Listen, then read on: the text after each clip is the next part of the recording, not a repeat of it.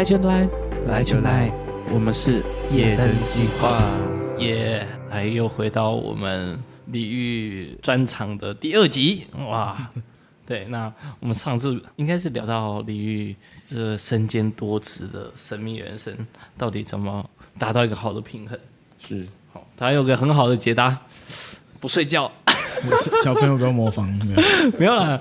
好，所以你到底是觉得什么叫做更好的安排时间这件事情？哦，好，先说要睡觉了，不睡觉是开玩笑的，但是可能忙起来真的会睡比较少一点。嗯，对对对。好哇，最近你应该睡得蛮少的，哎，有一点。上次是聊到那个时间比较有效率的时间安排嘛？嗯嗯。那其实因为呃。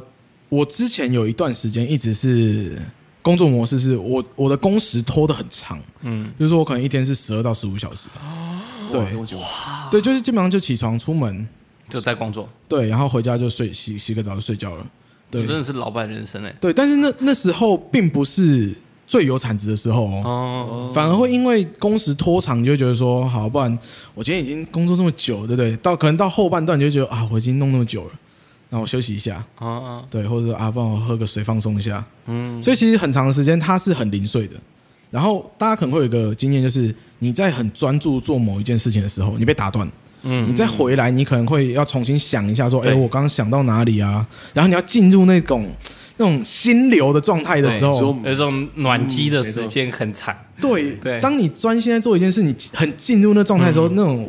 就是叫做心流嘛，嗯，然后就会哇，旁边虽然很多声音，但是你不会觉得被影响到。嗯、我觉得进入那种状态才是高效产出，嗯。可是变成说我那一段时间的产出其实一直没有进到那里面，嗯。所以我觉得变成一直我可能一直在暖机，然后刚要起来我又停掉，刚刚起来你就觉得很累，就是对，然后就想说就休息一下，然后再暖机，然后又也还没 run in 就又要休息，所以其实虽然时间拖很长，但是没有什么产值。嗯，就是我自己很清楚知道，但是你知道人有时候会骗自己，嗯，哦，今天。十五个小时哎、欸，对不对？我多没有功劳有苦劳吧，对不对？十五分钟没问题吧？对对对，休息一下 OK 吧？对，真的是每个人都会有这样的时刻哎、欸。对，然后再更糟糕一点就是，哎，回家了已经很晚了，可能十点，然后就会报复性熬夜。我今天辛苦了这么久，花个手机，对不对？啊，就到两点了。对，就一哎干一两点，那啊好了，洗洗睡，然后隔天早上反正就。一样时间起来就又更没精神，哦、对，又更累。对，那时候我那前一阵子也不是算前一阵，就那一阵子一直会在那个循环里面。嗯，你会有一种骗自己，就是说啊，我其实很，我其实很棒，我其实很辛苦，很累对，但是实际上你根本一点产出都没有。对，然后那时候其实是因为公司遭遇了一些状况，嗯，啊，就是我们公司有呃股东拆伙，嗯，对，然后开始有一些经济上危机的时候，我发现。我再不努力，可能就会失业了。哦，就是公司可能会会倒的状态。然后那一阵子其实是呃对我影响很大了，就是我开始认清很多事实。嗯，好，就是觉得有该有高产出，而不是这样，好像想拼一个苦劳的感觉。我应该要做一些有有效的事情。哎，那时候是我可能刚认识你，好像没多久。差不多，就是我们公司在演八点档对对对对对，第一第一波。第一季，第一季，我们公司演很多季，哇，对对 对，就是那个时刻，其实开始做了蛮多的调整。然后我就想说，呃，我就开始去去想，好，那我如果要高产出，我到底到底该怎么做？然后后来发现呢，我以前的作息其实是让我最有高产出的作息，嗯，因为我们家是一个早睡早起世家。哦，就我全家人都是早睡早起型，所以是成型人格，成型人格，对对对对。对，包括我爸妈就是六日哦，他都是那种六七点就起床，嗯，六七点起床，你知道在家就会开始铿铿锵锵啊，对不对？然后这个身为小孩就会一起起来，对，不想起来都 不都没办法这样，对。对，所以我其实也养成了这种习惯，就是我我我可能需要早点睡，然后早早点起床的这种状况，我觉得这是让我最有能量的时刻。好，然后呢，我那时候我就开始尝试。好，那如果我变成一个早睡早起型的状况之下，我会不会有高产出？我发现，哎，其实其实产出蛮好的。哎，第一个是我一早起来，我就脑袋蛮清晰，我就开始去规划说，哎，好，那今天哪些事情？哦，这些事情，呃，哪一个必须先做？我会先去排今天的任务顺序。嗯，排完之后进公司就，我其实，在脑海会有那种沙盘推演，我不知道大家会不会有这种概念，就是我已经列完，好，那我等下进公司，我就开始先做这个，好，那这个做完之后，好，那下一个，下一个中间可能会卡什么事，哦，这样就是会会推一下。对，进公司其实你就会发现做这些事情你会蛮蛮顺的，嗯，对，然后你就发现，哎，五六点的事情差不多就做完，对。但当时我有遇到一个状况，是因为我们公司是责任制。啊，就是我们没有打卡上下班这件事情，就是没有强制啊。嗯，啊，就是你这件事情你可以 cover 掉，就你要在家里办公也 OK，你要在外面办公也 OK，这样子。但因为为了方便沟通，大家其实是会进公司的。嗯，我的同事都是就是晚睡晚起型，对，黑猫人格，对对。那变成我要跟他们对接或是沟通，会有一个像时差的概念。我我可能八九点进公司，我的同事跟我比较常互动那些，他可能两三点才进来，我们中间就差了大概四五个小时可以沟通的时间。但因为可能企划或专案又特别需要接触，特别需要沟通，就变成哎，我一天可能少四个小时。所以那时候其实我又开始去调整，那我就搭配一些生产力工具，比如说可能 Planner 啊，然后或是我们公司本身用的沟通软体是 Teams，尽可能让这些工具可以去发挥到协助沟通的效果，嗯，去弥补掉我们没办法面对面讨论的这些问题，这样子。对，所以从那时候我开始是去，呃，第一个我真的是把手机拿比较远一点，对，几个点啊，第一个手机先放稍微远一点，是，别不会让你。随时想滑一下就有那种冲动，这样。嗯。第二个是我改掉了一些工作习惯，例如说以前一进公司我一定先开 email。嗯。哦，看有没有客户的信啊，有没有厂商的信。我现在不先开 email，因为我觉得一开 email 我的时间就被制约住了。对。回完这封信，你发现又有下一封信要回，或者你发现信全部回完之后，你可能半个小时、一个小时就没了。而且是你最有精力，对你最有精神的时间就没了。所以我现在都不，我 email 基本上中午过后、下午才会去处理，不然就是回家。我觉得比较没压力，我可以放松处理这些东西的时候，嗯，再来处理这些事情。对，调整工作顺序，再来就是我会用一些 memo 小纸，嗯，就是很传统的方式，因为很多人会用手机去记代办事项，这个很方便，嗯，但是我觉得拿起笔这个动作，比我打开手机解锁再打开 app 更方便，而且你打开手机会有一些诱惑，对，就哎。有人传讯息啊，不然我先回完，我再来。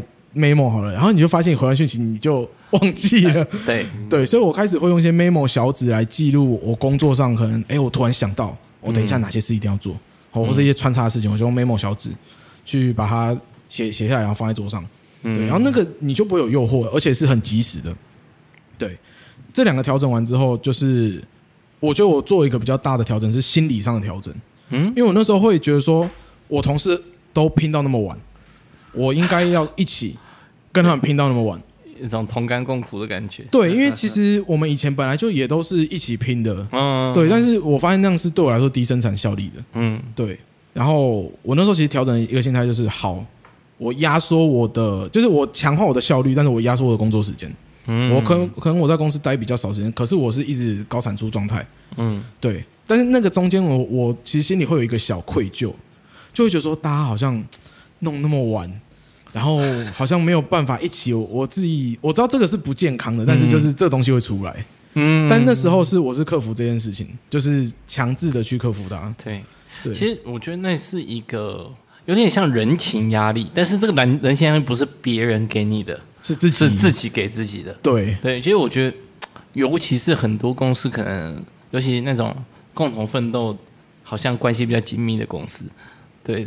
就比较容易会有这样的状态，就是啊，每个人就觉得啊，你还在做，那不如就陪你啊，聊聊啊，或者是在旁边 也不知道干什么，好像对，就是就是待着其他事情，对对对，对，对。但是我觉得这个过程里面，你要克服这个心态是非常重要的，因为你要知道，工作其实是就像你说的，你是要来产出东西的，就是你是要给公司点东西的。对啊，如果你在这边，其实你不是在给公司东西，对，那其实在这个过程里面，你在浪费蛮多你的心力跟精神。对，那时候其实，呃，那时候也有在改变的时候有一个低潮，嗯，有一段低潮。然后那时候是我老板在讲一件事情，就是说，既然大家的标准，就应该说大家的目标就是我做这件事，做这件事情，到底是对公司好还是不好？就是大家应该用这个角度去看待你做的每一个决策。嗯，然后就开始想，好，那我今天留下来到底是为了去弥补我自己的内心的愧疚，还是说我留下来真的对公司是好的？然后发现根本就没有。对，那我就说好，嗯，就是从这个点开始，我就就发现，嗯，OK，我的那个愧疚感被消除掉，因为我很清楚知道我怎么做是对公司好的，嗯、我熬夜不会有好的产出，嗯、我我需要回到一个我自己适合的作息。那对我那个同事而言，早起对他来说不会有好的产出，嗯，他需要回到晚睡晚起，那是他在夜深人静他会有高产出的时刻，嗯，我如果强迫他早睡早起，其实他根本没有办法好好的去工作，嗯，对，所以其实就变我我们开始彼此知道。我们的适合的作息跟我们可以 run in 的那个时间，我们就很像保全在做交班的概念，嗯、你知道吗？就有一个早班，一个夜班的。哇，形容不错。对，因为那时候其实真的是这样，就是我早上起床，我会看到他留的所有 memo、嗯。对，那你就开始接着他，我就接着下去。然后我下班后才会留 memo，我会把我没做完的或是需要他帮忙的留给他，他晚上就会继续接着做，就很像这样的概念。哇，对。这这真的是个很厉害的事情，所以从之前到现在工作了大概算几年？差不多五六年。如果加实习加一加，哦，应该有六，差不多差不多快六年，快六年，快六年。但其实这快六年的时间，我觉得你的整个状况好像不像是正常呃所所谓的学生，可能出社会之后，然后。就是待在一间公司，然后觉得哦好累哦，换了再换再换再换的社社畜？对对对对对，其实那个那感觉好像很不一样哎，对吧？这这不在 rundown 上，但真的是蛮想问你说，哎，就是你怎么去看待？因为你后来也是去带了很多的新人，甚至带创业家，对，然后你是怎么去看待现在的？或者是一个人的工作状态，就是给一些职场的后辈，你会给他一些什么样你的想法跟建议？嗯，我先我先讲讲我自己的心态好了，嗯，就是我会有这样一个感觉，是因为我觉得这公司是我的，嗯，就是基本上从我们那期留到现在的人，还有现在团队的成员都有这样一个概念，就是其实这个公司是我们的，嗯。即便我们可能不是法律上明文规定的股东，或者我不是创办人，但是我们很清楚知道这东西是就是属于我们的，嗯，它跟我们有密不可分的关系啊。所以当当这间公司如果是你的的话，哦，你如果有一间公司，我相信你应该会很努力的去去经营它嘛，去拼嘛，对不对？那为什么大家不去拼？是因为觉得说啊，这个东西根本跟我无关，对。所以，呃，你说如果说给后辈的建议。我觉得就是真的是找一个你有认同感的地方，嗯，然后再来就是你一定要很清楚知道你为什么要工作，嗯，假设你今天工作是因为你需要钱，那你就去找一份那个钱是符合你需求的工作。假设你今天的工作是你想要找到成就感，那你就去找一份可以让你有成就感的工作。嗯，假设你今天很多人他其实是这样，就是他又要钱又要成就感，然后然后又要离家近又要轻松。哇你就发现这个条件很严格嘛，对不对？非常严格。但是，一般工作没办法满足所有条件嘛。嗯。他就会觉得这个工作不是他要的。嗯。对，所以其实多数是大家可能一来，我觉得是对工作期待是错。期待，对我觉得期待有一点过多。嗯。那那个过多情况是相对于他的自身能力也可能没有到那么高。嗯。我讲一个比较残酷，就是你能力到哪，你一定是可以有对应的一些职缺或是报酬。但有些人他就是能力不够好，可是又希望说我至少月入个十万，对。但是你知道月入所谓的月薪十万的工作量跟工作难度是一定有一个门槛在的，不然不会有突然有十万出现。对对，但多数人他可能对于这样子的一个预期的落差是蛮蛮大的。嗯，那当你这样子的状况出现，你当然在工作上你不会不会快乐啊，因为跟你想要的是不一样。嗯，那当你可以知道你的目标是什么，哦，你今天要的是成就感。那你就去找一份满足你成就感的工作啊！你今天要的是高薪的工作，诶，高薪工作不好找，那你就要去强化你自身能力嘛，你就可以找到一份高薪工作。但多数人就是我一份高薪工作，可是我不要强化能力，因为强化能力好累。好累。对，那那这个就无解啊，嗯，对啊，这个没有解答，嗯，没错，对啊，人就要摆脱一个既要又要的一种心态，真的，对，就是每件事情都是。就是你可以说等价交换吧，对，这是什么？对，不能说的，不能 不能说的台词。大哥哥，哥，危危险危险。危险危险。好，哇，这个问题也是很重要的，是我们之所以今天能够邀李玉来我们这边的很重要的问题。在问这个问题之前，我们是不是有点害你？因为你已经十一点了，没事，已经打破了早睡早起这个。不会不会，在在一点前对我来说都还行。哎呀，一点现在已经有调整了。OK OK，对，就是嗯、呃，因为我们接下来会有一些呃夜灯计划跟下班就是下班干什么的这个这个叫做创业创业的那个上那个商业聚落，商业聚落，对，算是一种商业小聚的概念。嗯嗯，然后就是我们周围一个这样的一个合作，然后在在这个之前，我想要问的是，你在为什么你想要做这个下班干什么？你的初衷那时候是为何这样？嗯，其实这。哦，这当初做起来，我拉了一一群朋友一起来做啊。但是这个当初想做的想法是非常的个人，就是私心想做这样。因为以前其实我在台北的时候，会很常去参加一些这种聚会。台北其实很多，但它它的主题性就蛮明显，例如说简报小聚啦，失败者小聚，对，失败者小聚，失败者小聚，它叫那个 fuck up night，对对，就是你进去会先领一罐啤酒，然后就听起来。就坐下来听人家那个失败的故事，这样子，对对对，很有趣。然后还有一些可能创业小聚哦之类的，就台北其实蛮多这种聚会。然后这种聚会其实对当时的我，因为当时的我很年轻，可能十八、二十、二十出头，我就觉得哇，我是一个学生，我来参加这样的聚会，我可以吸取很多学校没有的知识。嗯，然后我可以很快看到说，哇，原来业界人家是在做什么的。我印象很深刻，我第一次去参加简报小聚，然后就有一个人来跟我交换名片，我跟他说。我是学生，他是拿他是那个 Synology 的业务经理这样，我就哦哦，原来这种原来这种场合是要这样做的哦，对对对，我说我刚刚说我是学生，然后他就很惊讶说哦，学生会来这样，对，但是在那边你真的可以得到很多业界的知识，你就会发现，呃，学校讲的很理论的东西在那边有时候被踢翻，或是你可以看到那个理论不一样的一面，或是他执行的结果，那个对我来说是我想要看到的，我想要学习到的东西，对，然后我就很常去参加，然后。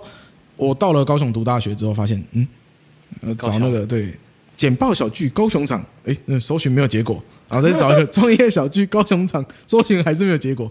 就高雄，我只参加过一次失败者小聚一场，然后后来因为他好像没有注册那个商标，就是被原原原本的主办方对可能有警告，就再也没有举办过这样。对，我就觉得呃，我的学习资源变好少，就是我可能就是一定要往台北跑。可是你知道高铁来回一趟三千，哇，没错。对我来说，我就觉得三千块参加一个小聚，我就觉得有点划不来。对对，那时候就想说，如果高雄有多好，嗯，对，如果有这样的地方多好。那就是毕业之后开始上班之后，会发现，哎，我可能能力还不够去打造一个这么有内容性的东西。哎，那但是我可以先来发起，嗯，然后我邀请一些呃，我觉得能力还不错的人来分享啊，当讲者啊什么的。把这个文化先建建构起来，因为高雄它是没有这个文化，它并不是没有人哦，它是没有文化。当有这个文化建构起来之后，我相信这些人其实会就会浮出来。高雄很多人才的，然后高雄、台南、高雄、屏东其实是有非常多不同的人才，嗯，但是你会发现这些人才他是潜水，他要么潜水，要么往北部飘，对对。那但是因为是没有这文化嘛，所以我那时候打造这个呃下班干什么是希望说，哎，我们先把高雄商业小聚的这种文化带起来。南部其实多数都是那种商业聚会，就是那种商会，BNI 啊，然后福伦啊，青商、狮子会、狮子会，对，这种都是很老牌的那种，对，比较资深的做业务交换的，对，就是交换资源为主的。对，但是你想，一般上班族怎么可能去参加这种东西？没错啊，他就算他进去了，你觉得会有谁跟他聊天？他 他可以交换到什么资讯？有限。对，所以我那时候就想说，那我们打造一个给上班族可以互动，他可以看看其他公司啊、其他业界在做些什么。嗯、那当他知道的东西变多，他未来他职涯发展可能性就会变高。嗯，例如说，我今天本本身都是在行销相相关的，我今天如果去看看其他船产啊，或者说其他的可能服务业领域在做什么，哎，或许我就有些 idea，或许我之后去这些业界应征就多了这条路啊，因为我对这边有有所了解了。加上我本身的职能，我就可以有一个新的技能出现。对，那时候是希望打造这样文化，帮助更多上班族他在下班之余是有一个地方可以学习的。哇哇，那个这件事情真的是超级有理想的，对吧？真的，但是你知道，现实还是挺骨感的。没错，这是事实。因为我也是工作人员，文文文化的建构需要一点时间，这这是真的不争的事实。但是这是一个长期的目标，老实说，没错没错。对，然后我刚才听你说那个商业聚会这个事情，我有参加过那个 BNI。嗯，对，我觉得 BNI 第一个最大的挑战就是五点多起床。Good morning BNI，然后对，Good morning BNI，对我也哇，我以前很常当代理人，谢谢。代替你老板参加的，老板请假我就要去开开早开那个晨会。吃早餐会这样子，哇！大家要吃到差不多十点，差不多这个时间，是五点多吃到十点啊。对，刚刚你参加第一次、第二次就就如果第第一次没有好，第二次就没有人来理你。真的，真的，真的。哇，OK，谢谢。然后我想问就是，哇，你们因为刚刚你不是说你在做这个下班干什么是商业的一个小聚嘛？可是我听恩德说，好像一开始不是这样子嘞。听说一开始是你说个人私心，但是是往做行销这一块。对，其实最一开始应该说这个下班干什么？一开始我们一直尝试很多方向，因为其实也不太确定说怎么做适合。对。然后一开始我们是想说，啊，不然我们往行销这块做，就是先从自己擅长的开始嘛。啊，熟悉。对对对。然后我们里面有一个伙伴，就是我是我是做电商，他也是做电商，可是我们的电商领域不太相同。嗯。他做可能网拍虾皮这一块的。哦，对，就是对对。之前来宾嘛，对不对？之前来宾 讲到那不是一样的，那个在夜市打滚的那个，对对，在夜市打滚，对对，往前听，往前听，对对对，卖那个防狼喷雾那个，对对对，哎。喂，哦，因为感情，哎，对，然后那时候就想说，哎，我们两个在电商这块算是熟门熟路了，要不然我们就从可能销售啊，然后行销这块开始试试看，嗯，然后试了几次，发现，哎，其实大家对于这这类的议题其实是还算蛮感兴趣的，嗯，多数人可能就是想要赚点小钱，兼职啊，就是帮自己加薪的概念，嗯，对，对，所以我们就说就开始逐渐修正，说，哎，好，要不然我们就再调一下方向，调一下方向。那到最后我们会发现说，其实多数来的人他是希望第一个他可能学习，下班后想要学习，嗯，第二个是他想要借由可能斜杠，然后例如说最常见就是做一些小买卖嘛，虾皮啊，买买买一些东西来批来卖，嗯，或者说他有一些手工艺，想要有一个平台去露出，他也不知道怎么卖，多数人他其实是有这样的需求。那我们后来就渐渐的是转往帮大家建立下班后的职能学习这样子。嗯，对，我们发现这个才是大家要的，而不是纯行销这一块。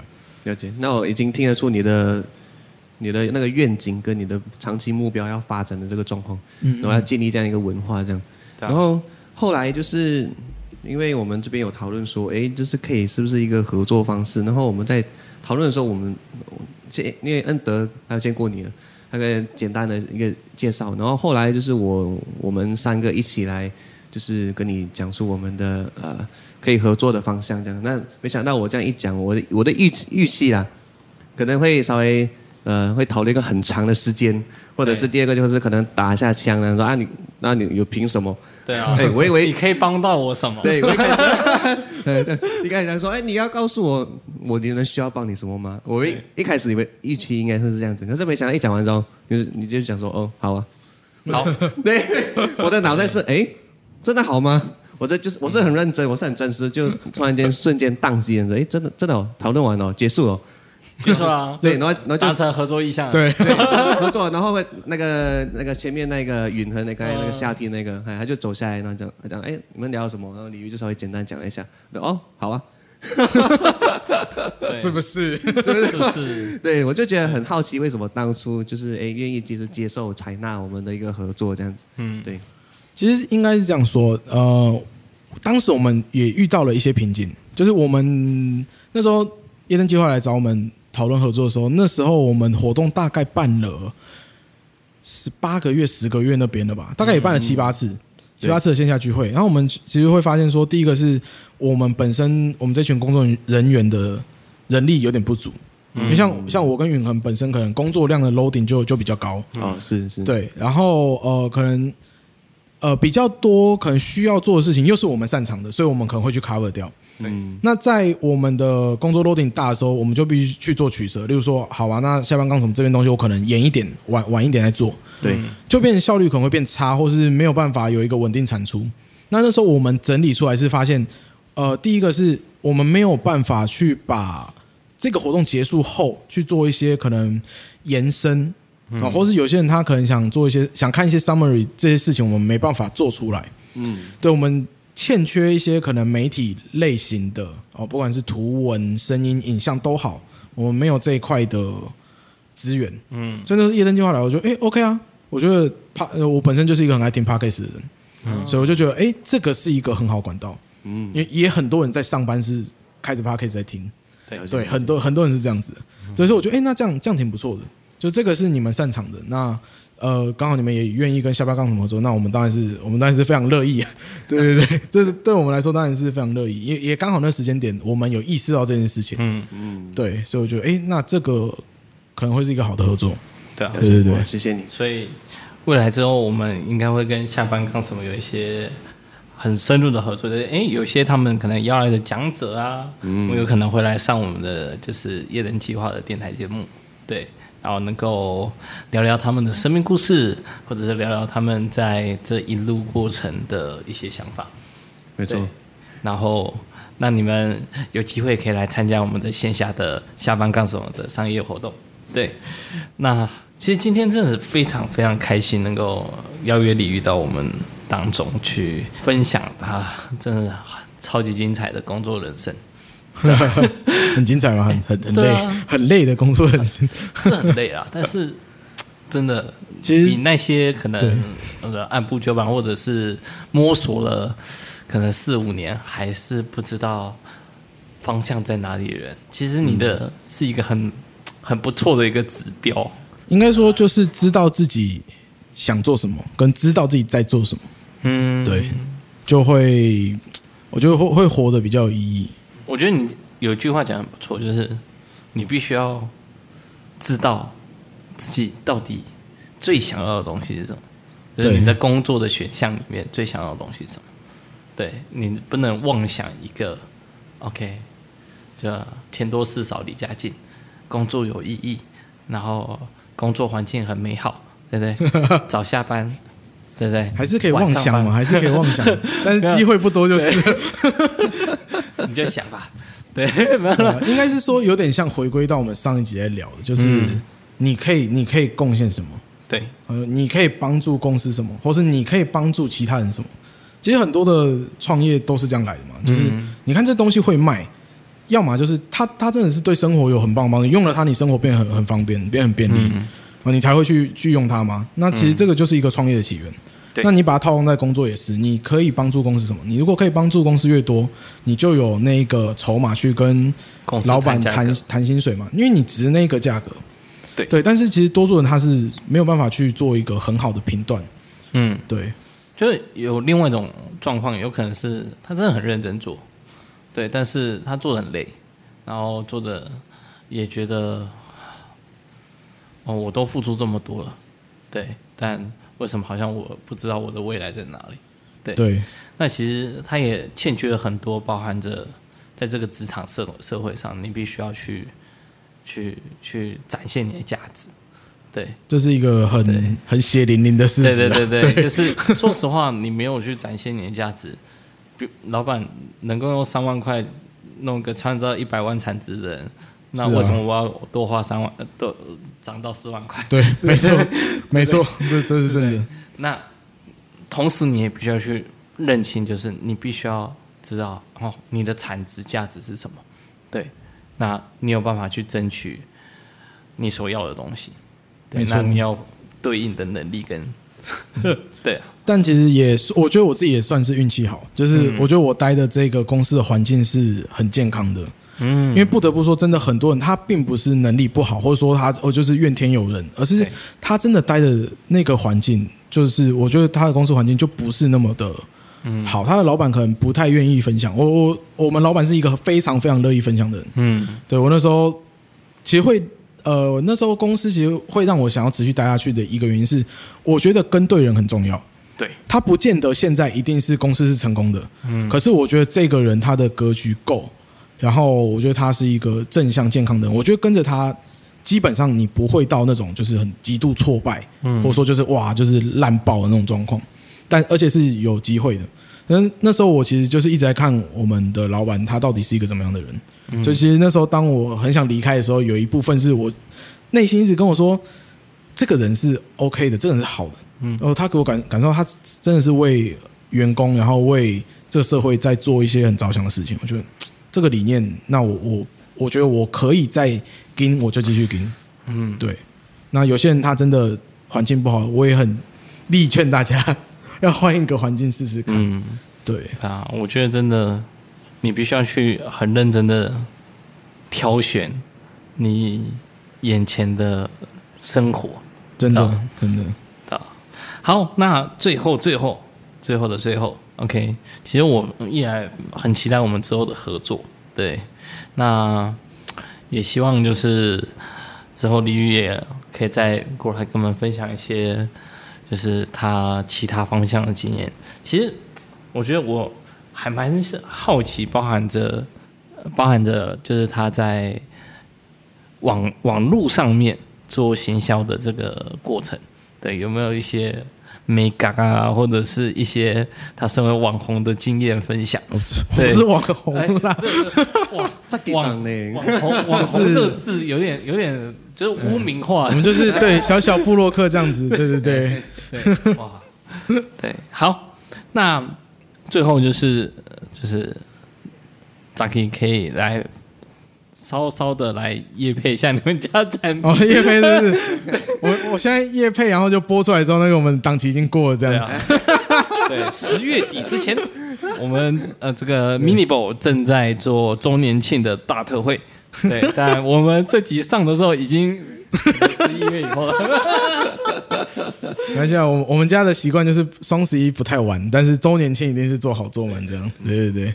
对，那没关系，你们错过今年可以等明年，哦、那是挺久的。好了，那这边给大家一个提醒，就是如果你对我们家产品有兴趣，可以上我们官网去看，然后可以 follow 我们的社群。那我们的习惯是这样啊，就是呃，我们的群众募资，哦，就例如说我这新品第一次发布，那铁定是最优惠。好，所以大家如果之后在我们的社群上有看到说，哎，有新品发布，哦，那就不要怀疑，如果你这产品真的你用得到，那那时候就是下手的点。